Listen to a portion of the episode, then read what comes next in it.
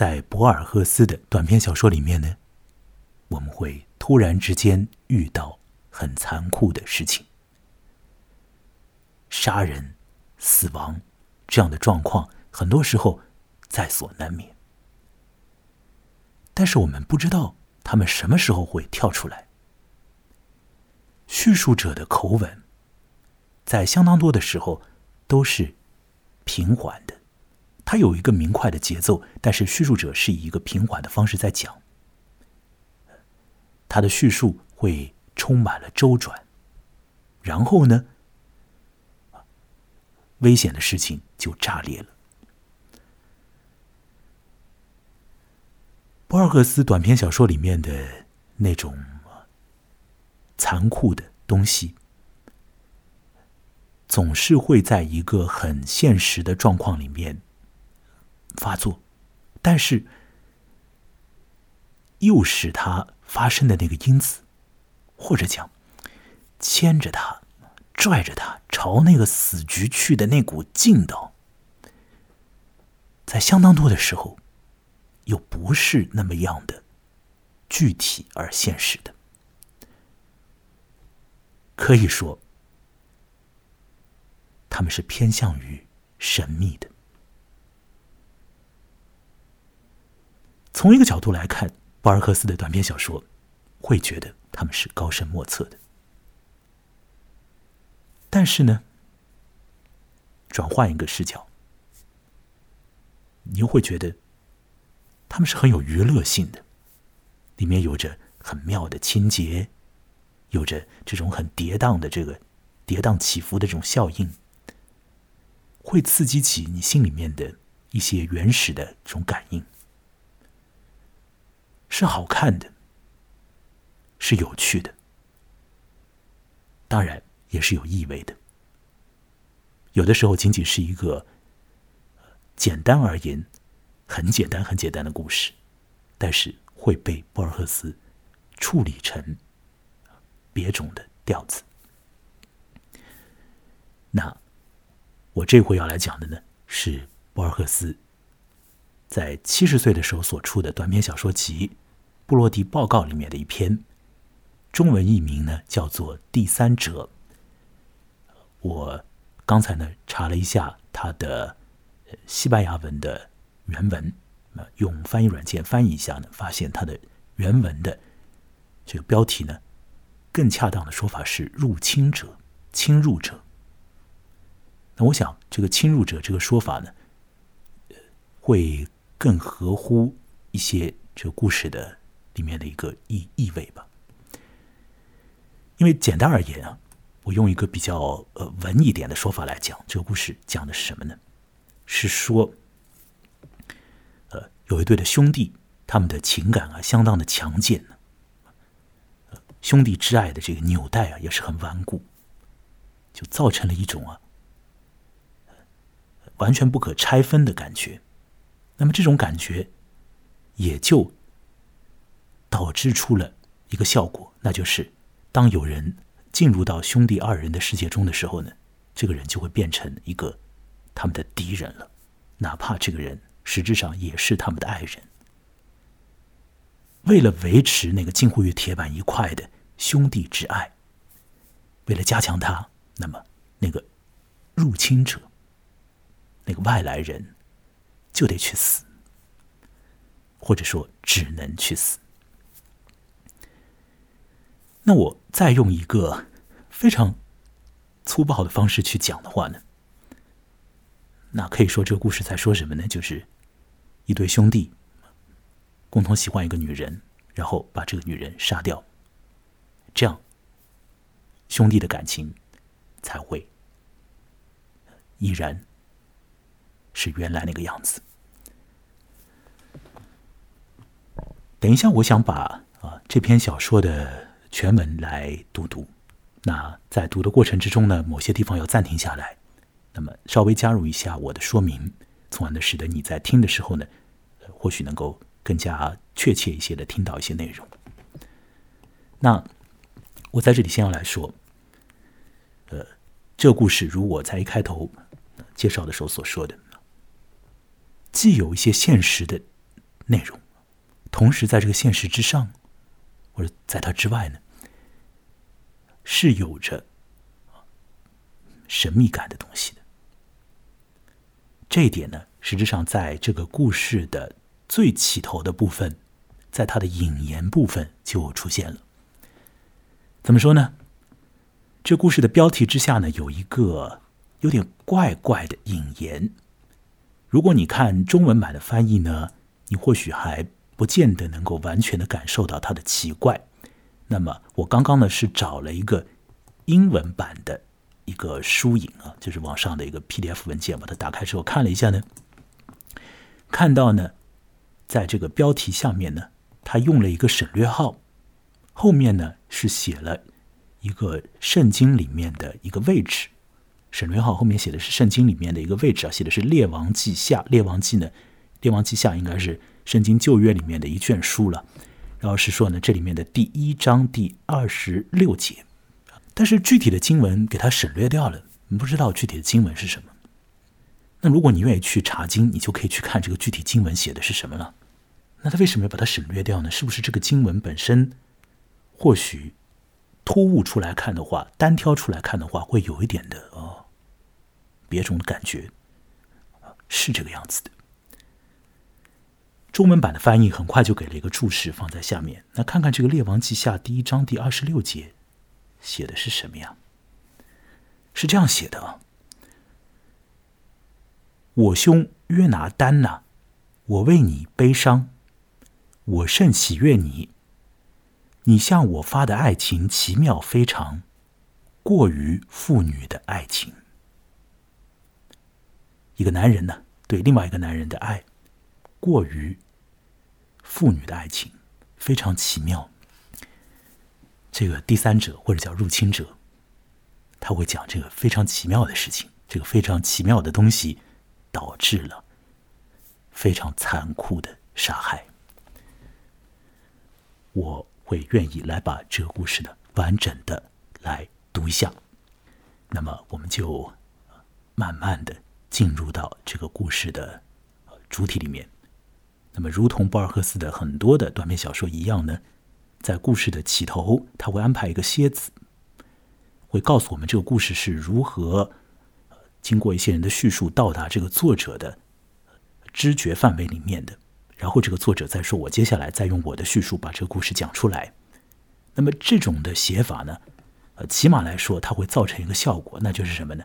会形成一种啊，在虚实之中啊游荡的一个特别的一个空间，会使得这整个的故事呢显得既有虚的一面，又有一种实的感觉。那我就从呃他的第一句话开始来为各位来读啊，也是给我自己来念一念这个故事。那当中有一些地方呢，我会暂停下来，我们还是慢慢的进入这故事好了。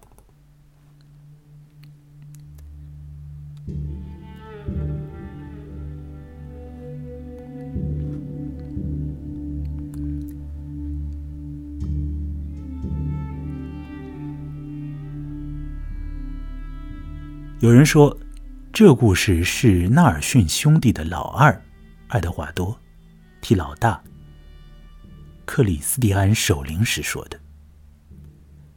克里斯蒂安于一八九几年在莫龙县寿终正寝，回湖秦里。这种说法不太可能。这里我暂停一下，这句话是什么意思呢？就是说。这位克里斯蒂安呢，他不太可能是寿终正寝啊，他会死于一种啊暴烈的事情，他有恶棍的一面。等一下我们往下看就知道。但可以肯定的是，在那落寞的漫漫长夜，守灵的人们一面喝马黛茶，一面闲聊。有谁听到这件事，告诉了圣地亚哥达波维？达波维又告诉了我，几年后，在故事发生的地点托尔德拉，又有人对我谈起。这次更为详细，除了一些难免的细小差别和走样外，大体上同圣地亚哥说的一致。我现在就把它写下来，因为如果我没有搞错的话，我认为这个故事是旧时城郊平民性格的一个悲剧性的缩影。我尽量做到有一说一，有二说二，但我也预先看到自己不免会做一些文学加工，某些小地方会加以强调或增添。托尔德拉的人称他们为尼尔森兄弟。教区神父告诉我，他的前任有次不无诧异的说起，曾经在他们家里见到一部破旧的圣经。黑色的封皮，花体字印刷，最后几张白页上有手写的家庭成员的姓名和生卒年月日，但已模糊不清。那是他们家绝无仅有的一本书，也是他们家多灾多难的编年史，到头来终将淹没无闻。此处暂停一下，你要感受到这里面的一个奇妙的这个气氛。圣经成为了一个多灾多难的编年史，有关于死亡的信息写在这样的经书上，一代一代的传下去啊。往下读，他们住的是一座没有粉刷的砖房，如今已不在了。从门厅那儿可以望见两个院子，一个是红色细砖铺地，另一个则是泥地。很少有人去他们家。尼尔森兄弟落落寡合，不同别人交往。家徒四壁的房间里只有两张帆布床。他们的贵重物品是马匹、鞍辔、短刃匕首，星期六穿的漂亮衣服和惹是生非的烧酒。据我所知，他们身材高大，一头红发。这两个土生土长的白种人。可能有丹麦或爱尔兰血统，只是从没有听人说起。街坊们像怕红党似的怕他们，说他们有人命案子，也并非无中生有。有一次，兄弟两人和警察干了一架，据说老二和胡安伊贝拉也打过架，并且没有吃亏。对于知道伊贝拉厉害的人。这很能说明问题。他们赶过牲口，套过大车，盗过马，一度还靠赌博为生。他们的吝啬出了名，唯有喝酒和赌钱的时候才慷慨一些。没听说他们有什么亲戚，也不清楚他们是从哪里来的。他们还有一辆大车和两头拉车的牛。他们是亲兄弟。和逃亡到地中海海岸的亡命之徒之间的结盟关系不同，这一点加上我们不知道的其他原因，有助于我们了解他们之间铁板一块的关系。你得罪其中一个，就会招来两个仇敌。尼尔森固然无赖，但长期以来他们的厌世只限于偷鸡摸狗或逛逛妓院，因此。当克里斯蒂安把胡利安娜·布尔戈斯带回家同居时，引起了不少议论。这一来，他固然赚了一个女佣人，但同样确切的是，他送给她许多俗不可耐的不值钱的插袋，还带她到娱乐聚会上招摇。那年头，在大杂院里举行的寒酸的聚会上。跳舞时的灯光很亮，不准身体剧烈扭动，贴得太紧。胡丽安娜皮肤黝黑，眼睛细长，有谁瞅她一眼，她就嫣然一笑。在贫民区，妇女们由于劳累和不适修饰，容易渐老。胡丽安娜算是好看的。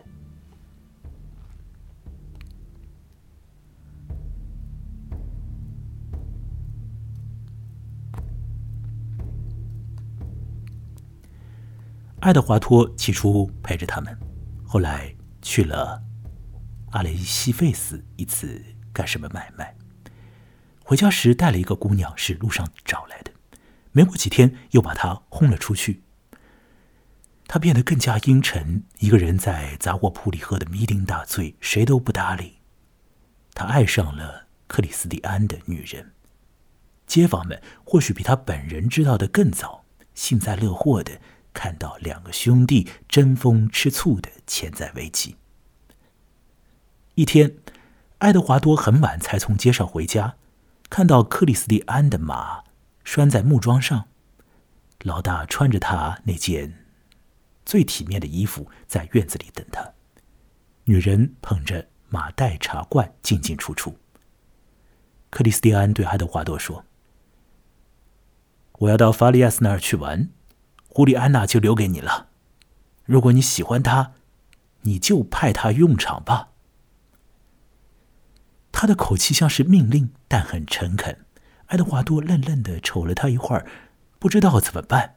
克里斯蒂安站起身，向爱德华多告了别，跨上马，不慌不忙的小跑着离去。他没有和胡里安娜打招呼，只把她当做一件物品。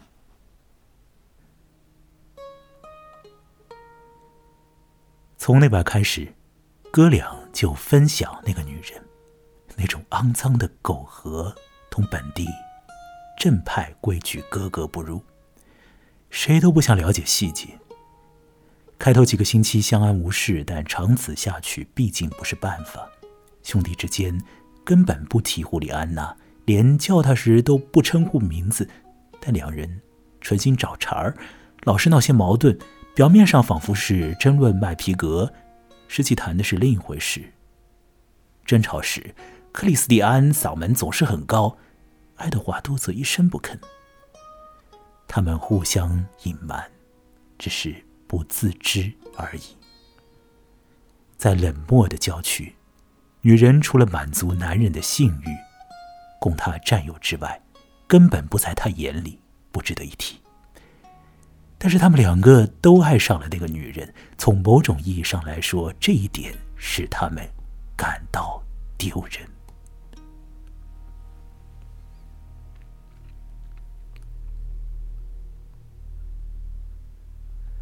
一天下午，爱德华多在洛马斯广场碰到胡安·伊贝拉，伊贝拉祝贺他弄到了一个漂亮娘儿们。我想。就是那次，爱德华多狠狠的揍了他。以后谁都不敢在爱德华多面前取笑克里斯蒂安。胡利安娜百依百顺的伺候兄弟两人，但无法掩饰他对老二更有好感。老二没有拒绝介入，可是也没有让他动感情。一天，哥俩吩咐胡里安娜。搬两把椅子放在红川地的院子里，然后躲开，因为他们有事商谈。胡里安娜估计这次谈话时间不会短，便去午睡，可是没多久就给唤醒。他们叫他把他所有的衣物塞在一个包里，别忘了他母亲留下的一串玻璃念珠和一个小十字架。他们不做任何解释，只叫他坐上大车，三个人。默不作声的上了路。前些时下过雨，道路泥泞累人。他们到达莫龙时已是清晨五点。胡利安娜被卖给那里的一家妓院，交易事先已经谈妥，克里斯蒂安收了钱，两人分了。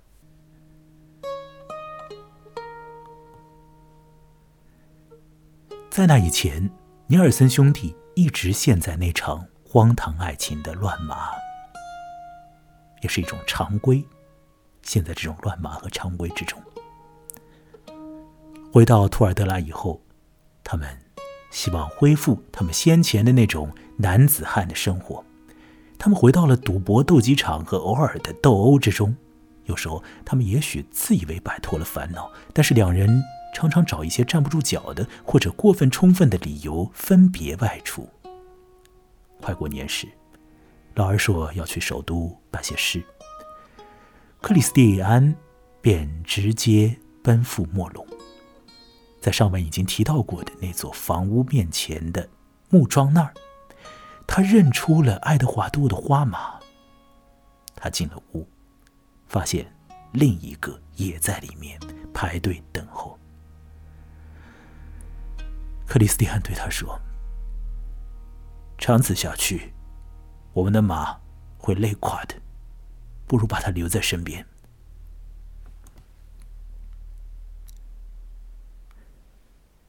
他们找老鸨商量，从腰包里掏出一些钱币，把胡里安娜弄了出来。胡里安娜和克里斯蒂安同乘一匹马，爱德华多不愿多看，用马刺猛踢他的花马。他们又回到以前的状况，那个丢人的解决办法行之无效，哥俩都经不住诱惑，干了欺骗的勾当。该隐的幽灵在游荡，但是尼尔森兄弟之间的感情深厚无比，有谁说得清他们共同经历过的艰难危险？他们宁愿把激怒发泄在别人头上，发泄在一个陌生人、在狗、在替他们带来不安的胡里安娜身上。此处暂停一下，刚刚所说到的该隐是圣经里边《创世纪》里面的人物。如果从圣经的这个世界观来看的话呢，这个该隐是人类里面第一个杀人者，并且他杀的是自己的兄弟。让这个故事继续往下走。三月份快完了，日热仍没有消退，在南半球那时候是热天。一个星期日。星期日，人们睡得早。爱德华多从杂货铺回家，看见克里斯蒂安在套牛车。克里斯蒂安对他说：“来吧，该去帕尔多卖几张皮子。我已经撞了车，我们趁晚上凉快上路吧。”帕尔多集市在南面，他们走的却是车队路。不久又拐上一条岔道，随着夜色加深。田野显得更广阔。他们来到一片真毛地边，克里斯蒂安扔掉烟蒂，不紧不慢的说：“干活吧，兄弟。过一会儿，长脚鹰会来帮我们忙的。我今天把他杀了。”让他和他的衣物都待在这里吧，他再也不会给我们添麻烦了。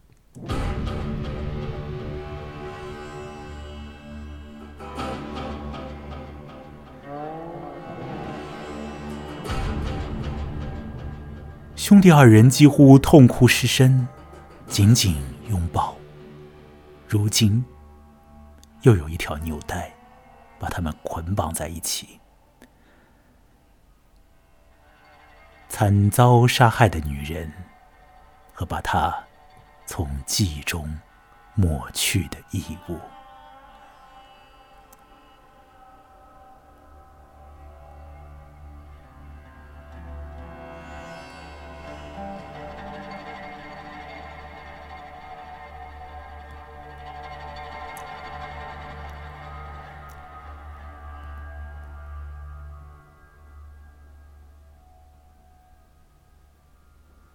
好了，那这就是博尔赫斯的短篇小说《第三者》，或者讲叫做《入侵者》。